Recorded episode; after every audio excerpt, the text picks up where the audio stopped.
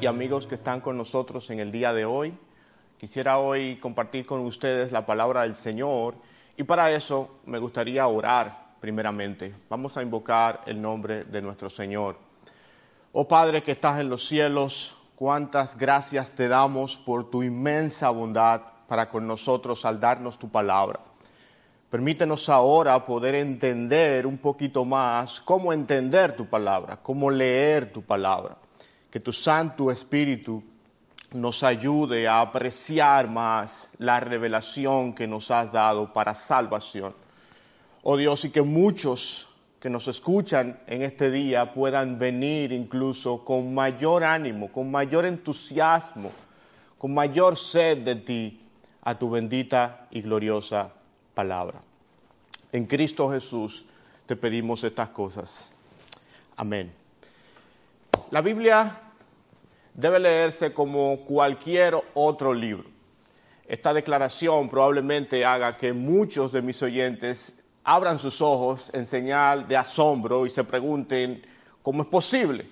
¿No es la Biblia la palabra de Dios? ¿No es la Biblia la revelación del Dios infinito que se ha mostrado para salvación a los hombres? Sí, ciertamente la Biblia es la palabra de Dios, la Biblia es la revelación de Dios, pero aún así la Biblia debe leerse como se lee cualquier otro libro, en el sentido de que en la Biblia un verbo es un verbo, un adjetivo es un adjetivo, un sustantivo es un sustantivo.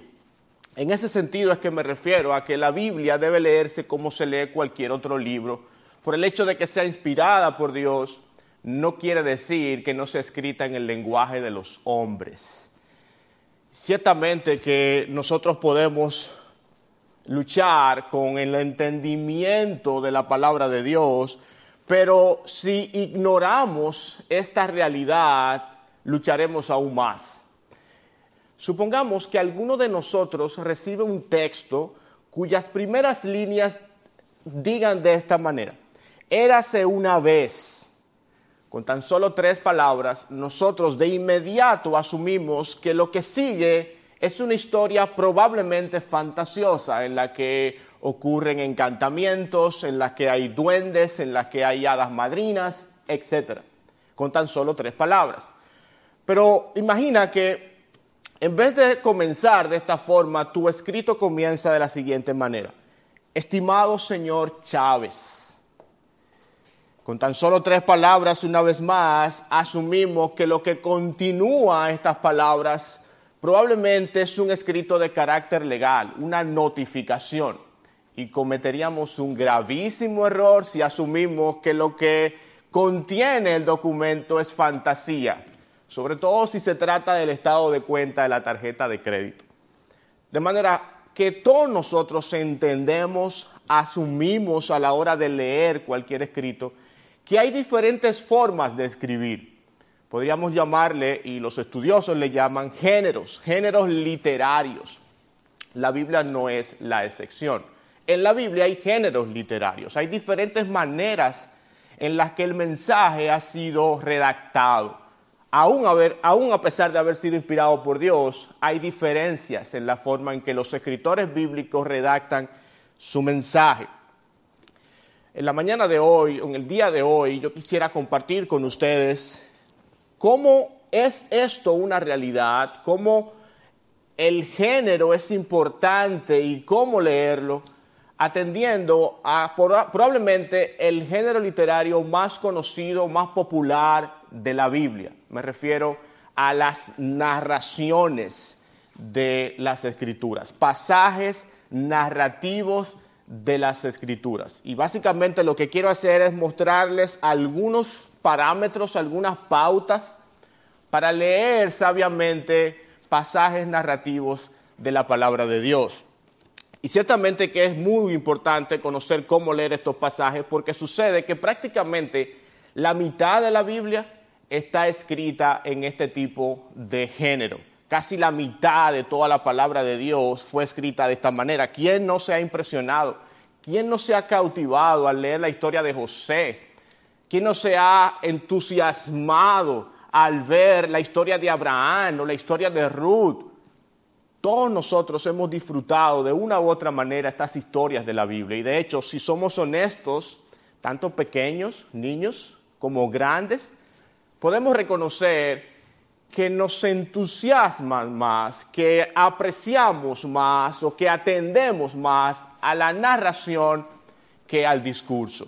Una verdad enseñada por medio de la narración, del relato, de la historia, fascina, encanta y atrae ciertamente más que posiblemente cualquier otro género literario de la Biblia. De modo que esta es una de las virtudes del género narrativo, entusiasma, atrae la atención de los oyentes, pero también es más fácil de fijar en la memoria.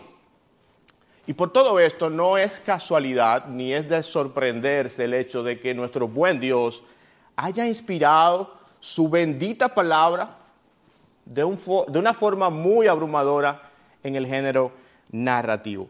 Así que lo que quiero hacer a continuación es dar pasos, pautas, para ayudarnos a leer correctamente las narraciones.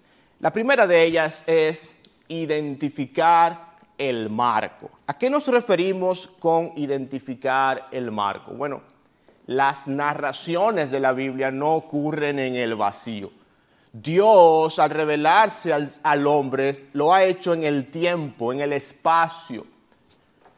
Nuestro buen Dios nos ha dejado huellas por todas partes por donde se ha revelado. Al marco nos referimos básicamente con el tiempo, el lugar y las condiciones en las que los hechos se relatan en la historia. Es decir, que el marco puede ser temporal, referente al tiempo, geográfico, referente al lugar, y social, referente a la historia sociopolítica detrás del evento en cuestión. Un ejemplo muy evidente de cómo se aprecia, cómo se muestra el marco en una historia, en un relato, es el principio del libro de Ruth. Cuando leemos el primer capítulo del libro de Ruth, nos damos cuenta muy rápidamente del marco en el que la historia acontece.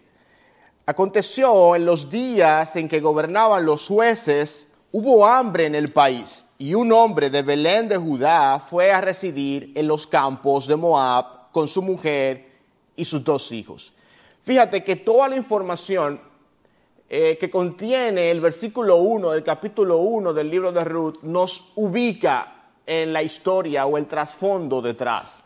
En primer lugar, podemos situar muy fácilmente el, el, marco temporal con las palabras en la época, en los días que gobernaban los jueces. Inmediatamente hay que voltear páginas hacia atrás y leer o entender el libro que antecede a Ruth, que es el libro de los jueces, probablemente una de las épocas más oscuras de toda la historia del pueblo de Israel donde, como el mismo autor del libro dice, cada cual hacía lo que bien le parecía, una época de idolatría, de impiedad, de injusticia, donde la oscuridad y la penumbra yacía sobre el pueblo de Dios. En esta época, en este contexto histórico, aconteció el relato del libro de Ruth.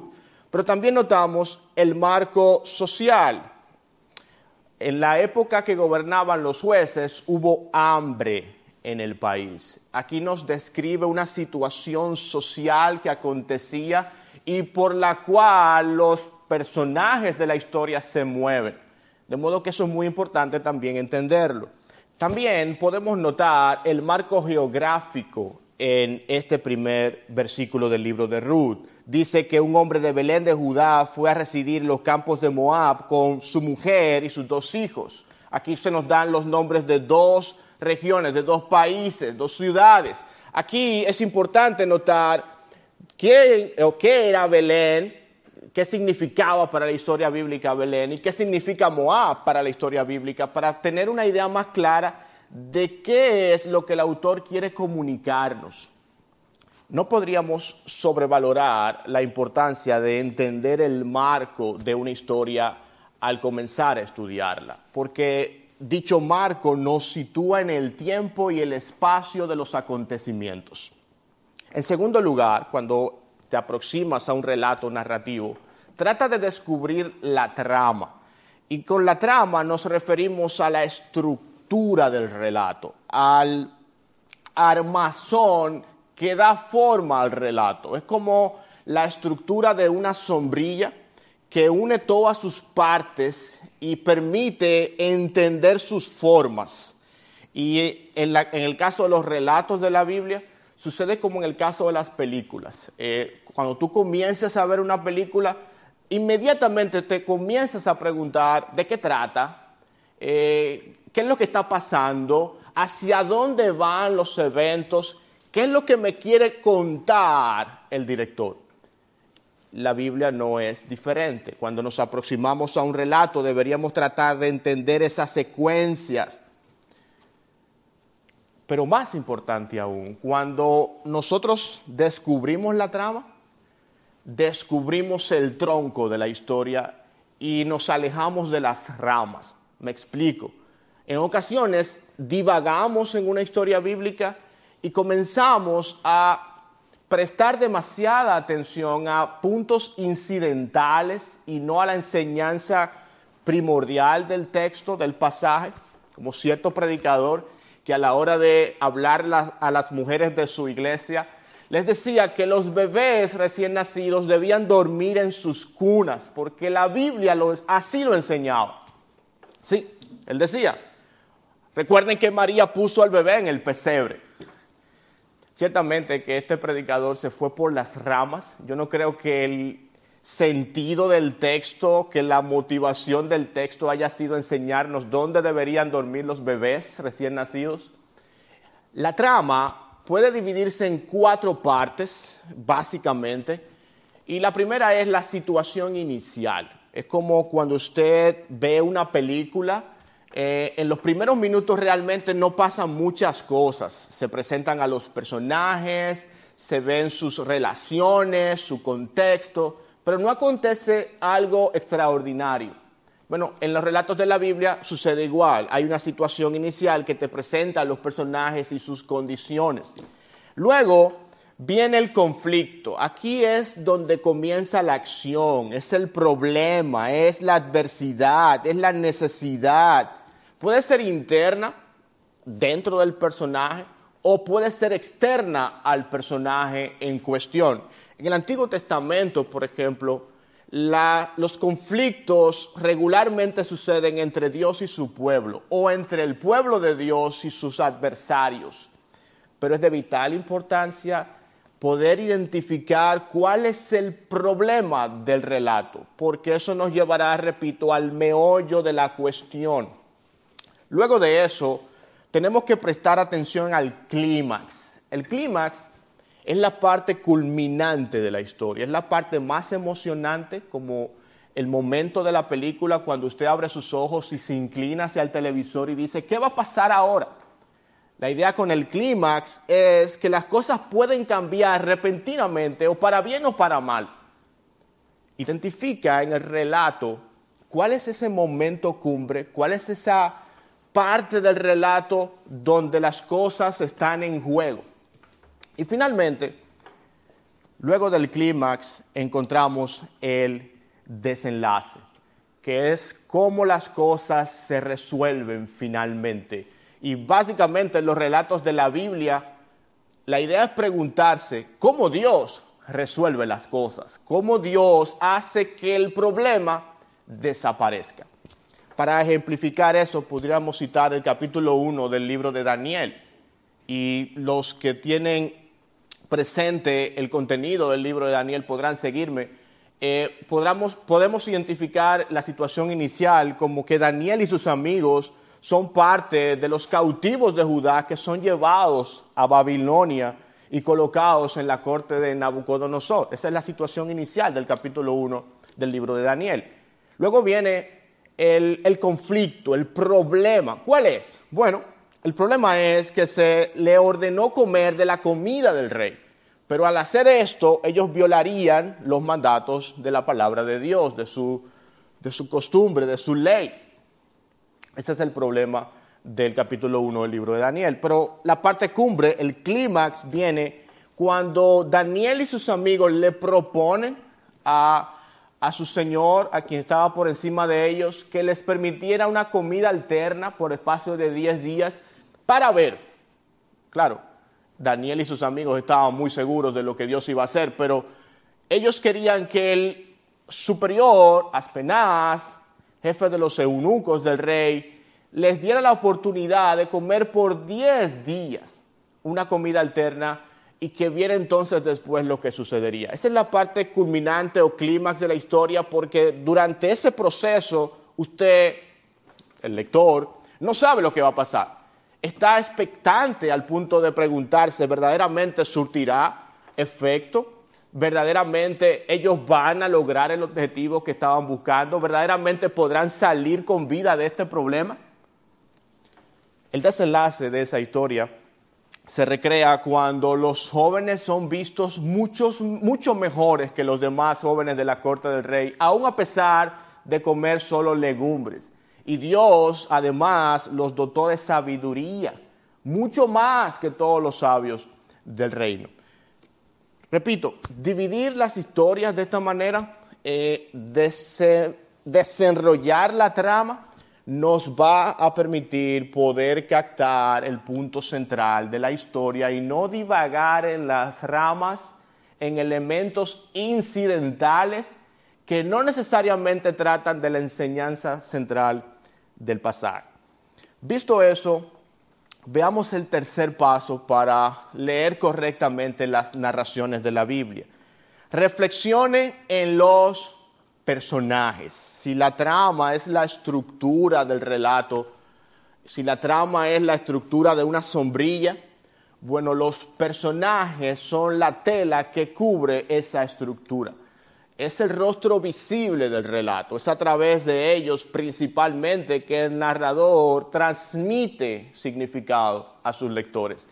Es a través del diálogo entre los personajes o de las acciones entre los personajes que la historia va comunicando una enseñanza. De modo que los personajes son una parte muy, pero muy importante del relato, la parte más obvia, de hecho. Son muchas las cosas que podríamos decir de los personajes de la Biblia, pero hay que tomar en cuenta principalmente algunas de las siguientes. Primero, las historias de los personajes bíblicos son selectivamente incompletas. ¿A qué nos referimos? Bueno, contrario a los autores modernos que detallan hasta la psiquis de sus personajes, sus relaciones, sus motivaciones, sus acciones, los personajes bíblicos no entran en demasiados detalles acerca de la vida de los personajes de los cuales hablan. De hecho, la Biblia no es un libro de biografías, la Biblia es un relato histórico, pero no es un libro de biografías. De modo que vas a encontrar personajes en los cuales sus historias quedarán incompletas. Por ejemplo, ¿sabes lo que pasó con el resto de los apóstoles luego de los evangelios? El libro de los Hechos no nos habla demasiado eh, de apóstoles fuera de Pedro, Pablo, Juan eh, y demás. De modo que ciertamente que hay una especie de selectividad en las historias, no todo lo que se podría haber dicho se dijo. Y tenemos que vivir, tenemos que vivir con eso. Pero también en segundo lugar, tenemos que tener pendiente que al usar pocas palabras, al utilizar poco material biográfico, el autor o el relator bíblico utiliza otros recursos para transmitir significado. Y uno de ellos es el significado de los nombres de los personajes. Siempre que en un relato se defina, se explique el nombre de un personaje, el relator o narrador está apuntando hacia una característica, probablemente, o hacia un estado del personaje, un estatus del personaje ante Dios y hay muchos ejemplos. De hecho, en la Biblia Dios tiende a cambiar nombres de personajes. En el caso de Abraham, a Abraham, de Jacob, a Israel. Y en cada uno de esos casos, el nombre en cuestión transmite significado. Nos ayuda a entender un poquito quién es el personaje delante de Dios y cuál es el objetivo del relato. De modo que cuando encuentres la definición de un nombre en un relato específico, presta atención. Pero un aspecto quizás más importante todavía al observar los personajes de un relato es entender que los personajes son complejos. Nuestra tendencia casi innata es, una vez leemos un relato de la escritura, comenzamos a dividir los bandos y comenzamos a asignar personajes a diferentes cuadras, la cuadra técnica y la cuadra ruda, los buenos, los malos, los héroes, los villanos. ¿Es esta aproximación correcta? ¿Es la Biblia un libro de héroes y de villanos? Ciertamente que no. La Biblia nos habla de los hombres, nos habla de las mujeres, de del pueblo de Dios, pero no necesariamente con el objetivo de que moralicemos estas historias, no con el objetivo de que hagamos de ella simplemente un ejemplo moral, no. Cuando leemos las historias de los personajes de la Biblia nos damos cuenta que no están coloreados en blanco y negro, más bien en colores más tenues como el gris. Los personajes de la Biblia son complejos, no son simples. Y solo para mencionar algunos ejemplos, Noé, por ejemplo, eh, después de que salió del diluvio, dice que sembró un viñedo y se embriagó en él.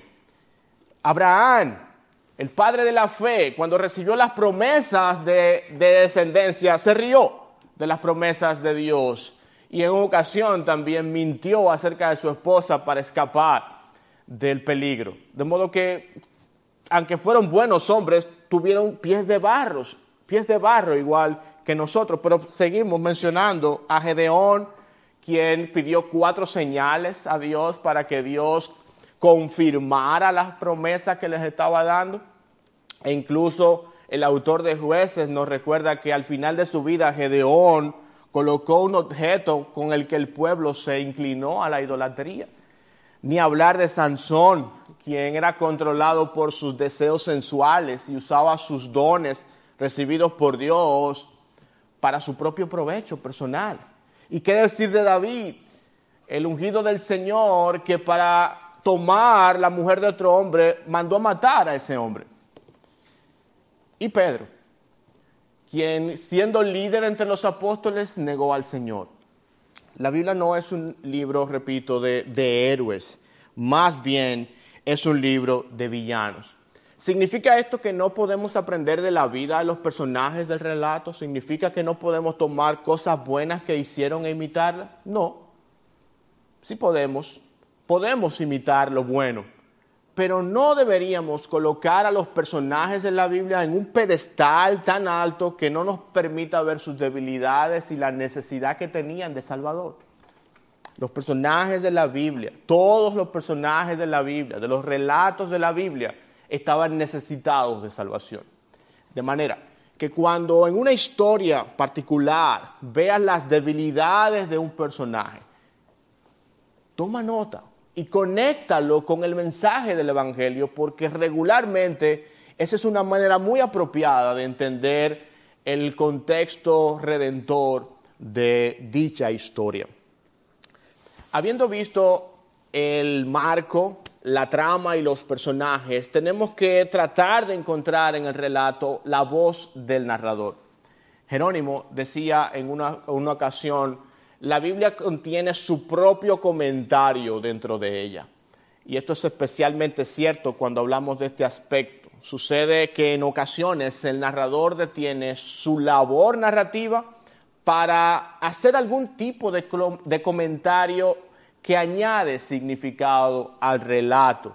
Estos comentarios pueden ser variados, algunos llaman notas editoriales al texto, pero el autor, que es inspirado por el Espíritu Santo, recuerden, a veces interviene y aclara el significado o a veces traduce determinado concepto para que el lector lo pueda entender. Cuando eso sucede, detente y observa detenidamente. Algunos ejemplos. Mateo 27, 46 dice, y alrededor de la hora novena Jesús exclamó a gran voz diciendo, Elí, Elí, lema sabactaní. Esto es, Dios mío, Dios mío, ¿por qué me has abandonado? Esa última frase de la oración es el autor, en este caso Mateo, quien aclara, quien traduce el significado de la palabra, de la expresión para los lectores. Segunda de Reyes 17:7, por ejemplo, nos ayuda a entender la razón por la que sucedieron ciertos acontecimientos. Esto aconteció porque los hijos de Israel pecaron contra el Señor su Dios, que los había sacado de la tierra de Egipto, del poder de Faraón, rey de Egipto, y porque veneraron a otros dioses. Fíjense que el autor de Reyes nos dice la causa por la que los acontecimientos relatados suceden. Eso nos ayuda a entender, es como, como decía Jerónimo, es un comentario dentro de la Biblia al que haríamos muy bien en prestar atención. A veces también incluso el narrador puede decir la enseñanza del texto, decir lo que el relato enseña. Es el caso del capítulo 2 del libro de Juan, donde Jesús responde, destruyan este templo y en tres días lo levantaré. Entonces los judíos dijeron, en 46 años fue edificado este templo y tú lo levantarás en tres días. Pero él, dice el narrador Juan, hablaba del templo de su cuerpo. Una vez más, la voz del narrador, los comentarios editoriales del narrador nos ayudan a entender el significado del pasaje. Otras veces el narrador no es tan explícito y habrá que reflexionar un poquito más y observar, escarbar un poco más en el texto, porque no lo dice en palabras tan llanas. Es el caso de Primera de Reyes capítulo 10, donde el autor comienza a describir las riquezas del rey Salomón. Y cuando usted comienza a leer el relato, parecería que el autor está elogiando al rey, porque está describiendo su riqueza, su, poderío, su grandeza. Y dice palabras como que Salomón tenía o reunió carros y hombres de a caballo, y tenía 1400 carros, 12 mil hombres de a caballo, y los sitió o los situó en las ciudades de carros y junto al rey en Jerusalén el rey hizo la plata tan común en Jerusalén como las piedras, e hizo los cedros tan abundantes como los sicómoros que están en el llano. Los caballos de Salomón eran importados de Egipto y de Coa. ¿Qué está diciéndonos el autor de, de, Reyes? ¿Nos está diciendo o nos está elogiando al rey Salomón? Parece que no, porque cuando continuamos leyendo o cuando tratamos de entender la estructura de este pasaje, nos tenemos necesariamente que retrotraer al libro de Deuteronomio, que en el capítulo 17 Dios, por boca de Moisés, había delimitado los poderes, las riquezas incluso de los futuros reyes de Israel. Y escuchen cómo el pasaje lo dice, y, y es inevitable pensar en cómo el autor de Reyes lo dice más adelante, cómo lo recrea. Además, dice, el rey no tendrá muchos caballos, ni hará que el pueblo vuelva a Egipto para tener muchos caballos. ¿De dónde eran los caballos del rey Salomón? De Egipto. Pues el Señor te ha dicho, jamás volverán ustedes por ese camino. Tampoco tendrá muchas mujeres no sea que su corazón se desvíe, ni tendrá grandes cantidades de plata y oro. Sin duda que el autor de Reyes fue intencional en colocar estos dos textos, textos en nuestra mente para ayudarnos a entender cuál era la situación real con el rey Salomón. De hecho, en el capítulo 11, unos versículos más adelante, él ya toma un tono mucho más explícito para decir, Salomón hizo lo malo ante los ojos del Señor y no siguió plenamente al Señor como lo había seguido su padre David. De manera que lo que pudo parecer en un momento un elogio era más bien una reprensión velada del autor del libro de Reyes, ayudándonos a entender implícitamente que las acciones del rey Salomón estaban contrarias a los mandatos de Dios. Eso suele ocurrir en las historias y cuando lo hace debemos detenernos, reflexionar, para poder entender el significado del relato. Un quinto paso para entender un relato narrativo de las escrituras es identificar los recursos retóricos. Eh, los autores de la Biblia utilizan una gran cantidad de recursos retóricos. Ellos hacían uso de muchas y variadas formas para imprimir de dinamismo las historias. Y solamente quiero mencionar algunos por cuestiones de tiempo, de los más importantes. El primero de ellos es la repetición. Eh, como les decía, ellos no tenían recursos como nosotros tenemos hoy para escribir. Ellos no tenían comillas, no tenían negritas, no tenían corchetes. Ellos tenían que enfatizar sus ideas de alguna otra manera. Y la repetición cumplía con eso. La repetición tenía el objetivo de enfatizar, de ensalzar una idea y hacerla patente una y otra vez en la mente del lector. Por ejemplo, en Primera de Reyes 9:26 al 10:25, es decir, eh, en un espacio de 28 versículos, la palabra oro es traducida o es mencionada 15 veces. Hablando otra vez del rey Salomón, la palabra oro aparece 15 veces en 28 versículos. Sin duda que el autor de Reyes quería enfatizar que el punto principal de ese texto eran las riquezas de rey Salomón. De modo que hay que estar atentos a las veces en que un pasaje repite ideas, repite conceptos, repite acciones, porque esa es la forma en que el autor bíblico trata de enfatizar los aspectos más importantes.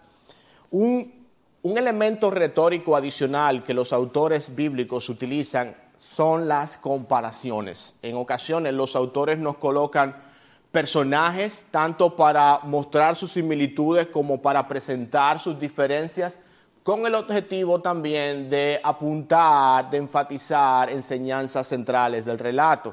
Ese es el caso del segundo capítulo del libro de Josué, que es contrastado con el séptimo capítulo del libro de Josué. Aquí se nos presentan un contraste entre dos personajes, Raab y Acán. Por un lado, ella era mujer, él era hombre.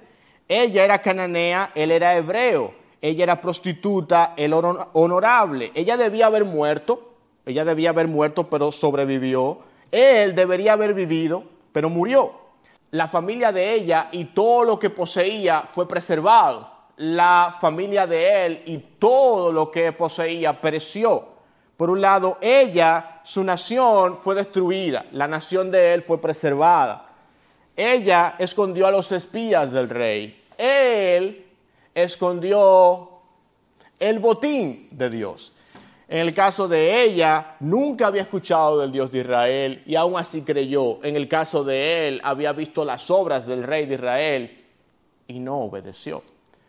De modo que es bastante evidente en estos dos capítulos que el autor del libro de Josué nos quiere mostrar cómo estos personajes se contraponen con el objetivo de mostrarnos algunas verdades importantes del relato.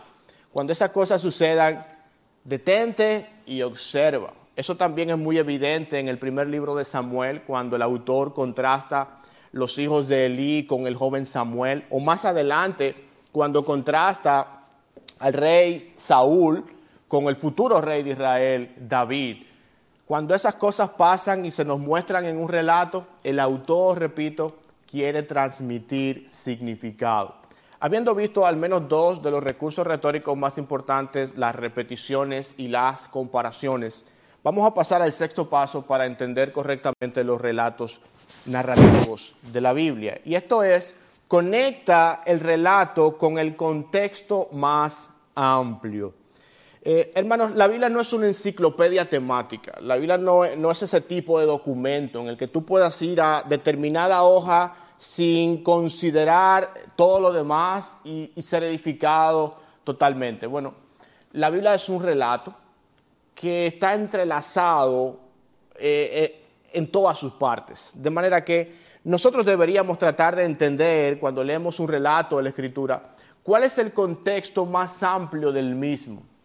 Y sucede que en ocasiones esto es ignorado tajantemente eh, por los lectores e incluso por los maestros de la Escritura, Pero las narraciones individuales de, un libro particular de la Biblia tienen que ser entendidas a la luz de otros relatos más amplios. Por ejemplo, la historia de José, que, se relata en el libro de, de Génesis. Esta historia debe ser entendida esta historia comienza en el capítulo 37 del libro de Génesis, pero debe ser entendida a la luz de todo el contexto más amplio de la historia de Abraham y su descendencia que comienza a final del capítulo 11 del libro de Génesis. Yo debo, yo debo entender dónde el autor de Génesis situó la historia y cómo esa historia de José y, sus pericias en Egipto pueden tener sentido a la luz del mandamiento o a la luz de la promesa de Dios hechas a Abraham en los capítulos 12 y 15 del libro. Y yo debería tratar de leer esas partes si no las conozco, tratar de entenderlas, porque, repito, el autor trató de comunicar significado por la manera en que colocó las historias en el relato. De hecho, los autores de la Biblia nunca tuvieron la intención de que sus historias fueran entendidas de manera independiente. Eh, cuando ellos escribieron un libro en particular, no pensaron nunca que dicho libro iba a ser leído de manera fragmentada, sino como un todo, una escritura completa. Así deberíamos leer los libros de la Biblia. Eh, una parte importante de esto es que en ocasiones los autores de los libros y los narradores organizan las historias en conjuntos, es decir, en historias temáticas. Ellos colocan un conjunto de historias una detrás de la otra, todas con un tema en particular para resaltar una enseñanza particular. Y nosotros deberíamos estar eh, precavidos de eso. Por ejemplo, en el libro de Marcos, desde el capítulo 4 y 5, el autor coloca cuatro relatos de manera consecutiva que tienen el objetivo de mostrarnos primero el poder de Cristo sobre la naturaleza, luego el poder de Cristo sobre los demonios, eh, luego el poder de Cristo sobre las enfermedades y por último el poder de Jesús sobre la muerte. Estos cuatro relatos vistos uno detrás de otro, juntos, deben ser entendidos para demostrar, el autor quiso demostrar la supremacía del Hijo de Dios y su dominio sobre todas las cosas. Yo debería tratar de leerlos a la luz de esa enseñanza general.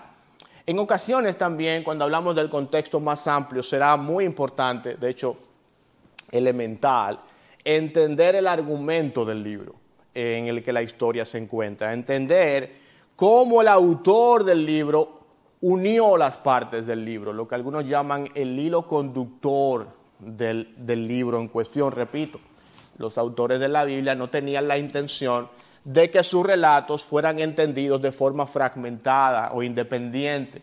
Ellos escribieron un todo. El libro de Josué, o de jueces, perdón, es un excelente ejemplo de ese argumento. Cuando nosotros vemos el libro en forma más amplia, nos damos cuenta que en el libro se repite una y otra vez un ciclo de desobediencia y salvación. Es decir, en el ciclo lo primero que acontece es que el pueblo desobedece a Dios, el pueblo se aparta de Dios. Luego, Dios castiga justamente a su pueblo por la desobediencia. El pueblo después se arrepiente, aunque no siempre lo hace, y Dios, luego del arrepentimiento, envía un juez, un salvador. Eso acontece una y otra vez en el libro de los jueces, una y otra vez. Ese es el argumento del libro de jueces. Y entender las historias, por ejemplo, de Gedeón o de Sansón de forma independiente a ese argumento es malinterpretar al autor bíblico que fue inspirado por el Espíritu Santo. De modo, de modo que será importante, leyendo una historia particular, leer el contexto más amplio de la misma. Y hablando de ese contexto más amplio, todas las historias de la Biblia ocurren, podemos decir, en tres niveles. En tres niveles. El primer nivel superior es aquel donde Dios trata con eh, toda la humanidad, en el que Dios traza su plan redentor y podemos decir eh, la caída, o perdón, la creación, la caída, la redención, la nueva creación. Toda la Biblia abarca ese proceso salvífico de Dios, es la forma como Dios ha determinado salvar a los hombres. Ese es el, nivel superior. Toda historia narrativa, todo relato acontece en ese nivel superior. Pero también hay un nivel medio en el que Dios trabaja con su pueblo en las grandes etapas de esa salvación. Dios eh, llama a Abraham, Dios saca a su pueblo de Egipto, Dios eh, llama a los apóstoles y así por el estilo. En esas partes eh, Dios obra a través de obras, o perdón, Dios obra a través de acciones trascendentales para su pueblo. Y en el nivel inferior encontramos entonces los relatos individuales que acontecen eh, bajo la sombrilla de esos dos niveles previos. ¿Qué queremos decir con todo esto? Que cuando yo leo una historia particular de un individuo particular de la Biblia, yo debo considerar los niveles medio y superior para poder entender el relato a la luz de lo que dice toda la escritura. No debería no debería ignorar los planes redentores de Dios y no debería ignorar las acciones claves de Dios en la historia de la redención. Hablando de eso, historia de la redención, quiero terminar con el último de los consejos para entender correctamente las narraciones de la Biblia y es encuentra a Jesús. Decía Spurgeon, Así como cada calle del antiguo imperio romano llevaba a la ciudad de Roma, así cada texto de la escritura nos lleva a Jesús. Esto naturalmente no es invención del predicador británico, sino que fue el mismo Jesús quien dice en Lucas 24, 44, esto es lo que yo decía cuando estaba con ustedes, que era necesario que se cumpliese todo lo que está escrito de mí en la ley de Moisés en los profetas y en los salmos. Aquí Jesús menciona las tres divisiones de la Biblia hebrea, del Antiguo Testamento nuestro, para decir que todas sus partes apuntan hacia Él. Naturalmente, no todos los intérpretes han estado de acuerdo en cómo exactamente cada parte de la Biblia apunta a Jesucristo. Y hay un debate, muchos debates interesantes sobre eso, pero yo no quisiera entrar en eso ahora mismo más bien, quisiera presentarles algunos senderos, finalmente, de cómo un pasaje de la Escritura te puede conducir a Jesucristo, y específicamente un pasaje narrativo de, la Escritura. Eh, aquí nos ayudan un par de teólogos eh, bíblicos quienes nos proveen de algunos de estos, de estos senderos para iluminar nuestro camino en la búsqueda de Jesucristo. El primer sendero es promesa cumplimiento en algunos pasajes tú vas a notar que se promete la aparición de Jesucristo, se promete alguna acción de Jesucristo, se promete algún evento de Jesucristo. Moisés en Deuteronomio capítulo 18 dice, profeta como yo os levantará el Señor, a él oíd. Hay una promesa. Eso no es tan difícil de, verlo porque en el Nuevo Testamento, en el libro de los Hechos, alude a esa promesa diciendo que Cristo es el cumplimiento de la misma. De modo que mantén atentos tus ojos para ver dónde en el relato se promete a Jesucristo.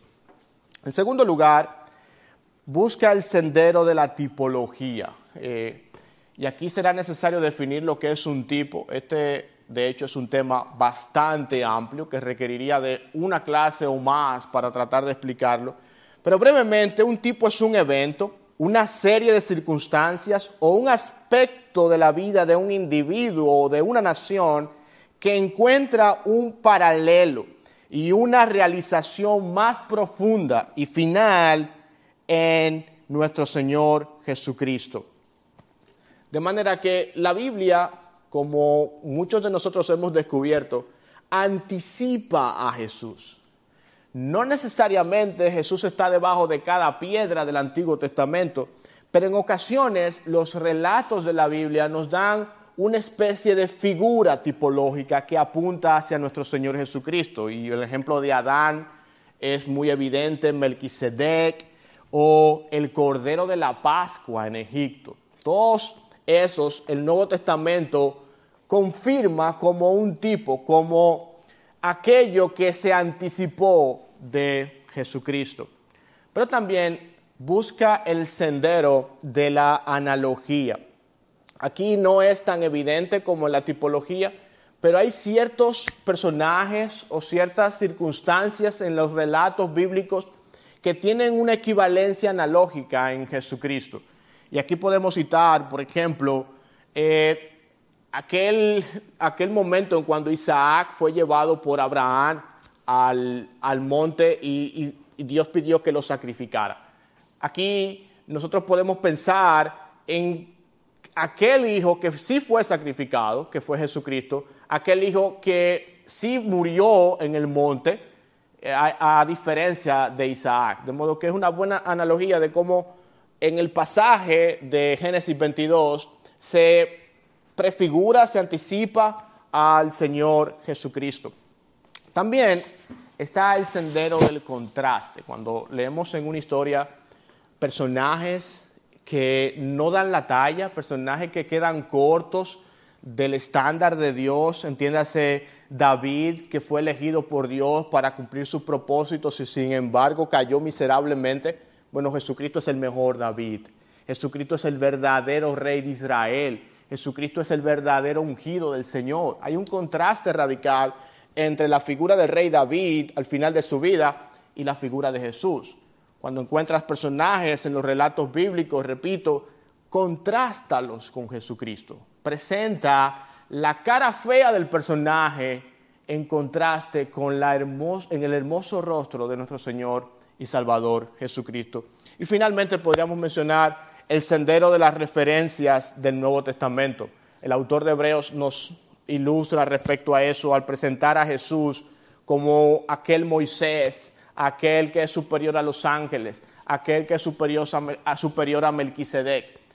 Todos estos relatos del Antiguo Testamento, el autor de Hebreos lo enfoca en la figura central de la Biblia que es nuestro Señor y Salvador Jesucristo. Habiendo dicho todo esto y habiendo presentado estos siete pasos para ayudarnos a entender correctamente un relato de la Escritura, quiera el Señor, nos conceda el Señor tener un mayor aprecio de su palabra. Nos conceda el Señor poder acercarnos a su palabra con corazones más dispuestos, entusiastas e incluso cautivados por la bendita palabra del Señor.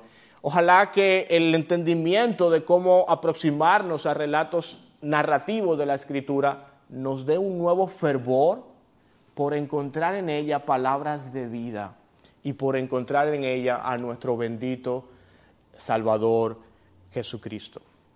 Vamos a orar. Oh Señor que estás en los cielos, gracias mi Dios por tu misericordia, por tu palabra, por la forma en que has inspirado tu palabra incluso. Gracias porque has sido condescendiente con nosotros al presentarnos la historia redentora de una manera tan peculiar.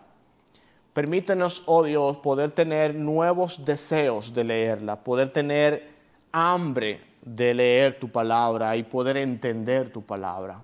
Oh Señor, que todos los que estamos aquí, todos los que hemos estado escuchando estas cosas, podamos llegar a una mayor comprensión de la revelación escrita y a un mayor aprecio por quien está en ella revelado. En Cristo Jesús te lo rogamos. Amén.